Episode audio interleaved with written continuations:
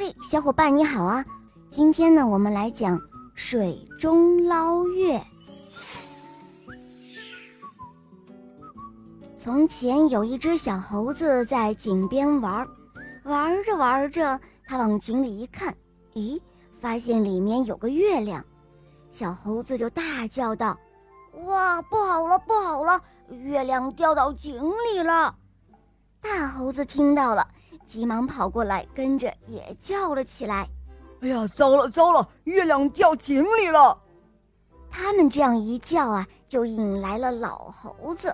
老猴子跑过来一看，也跟着叫了起来：“糟喽糟喽，月亮掉到井里喽！”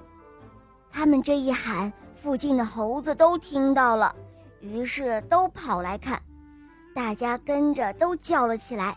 糟了糟了，月亮掉井里了！咱们快把它捞上来吧！猴子们纷纷爬上了井旁边的大树。老猴子第一个倒挂在大树上，拉住了大猴子的脚。大猴子呢，也倒挂着，拉住了另外一个猴子的脚。猴子们就这样一只接一只，一直挂到井里。小猴子挂在最下面，小猴子伸出手去捞月亮，可是他的手刚碰到水，月亮就不见了。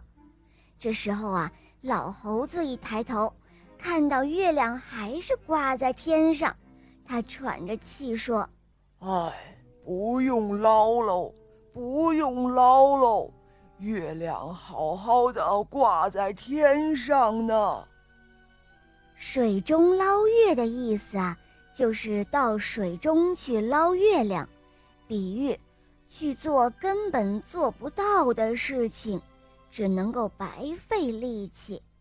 小朋友们做任何事情之前啊，要先动动脑子，切合实际，从多个角度进行分析观察，最后做出判断和行动。以免做无用之功哦。